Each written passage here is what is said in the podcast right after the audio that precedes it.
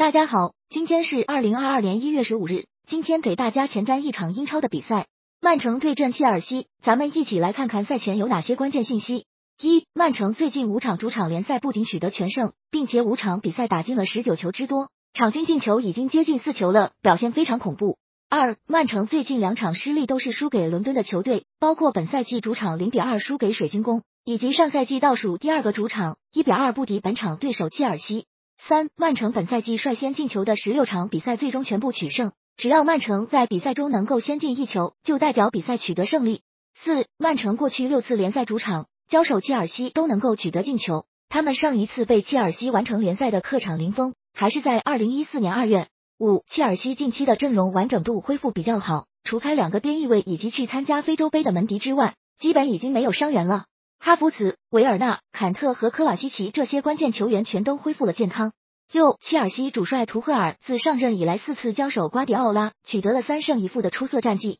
本赛季的首回合交锋是他的首次失利。七，切尔西本场比赛由于主力门将门迪缺阵，将会由凯帕进行首发。而凯帕职业生涯两次联赛客场面对曼城被打进八球，累计六次面对曼城也只完成过两次零封，还都是在主场。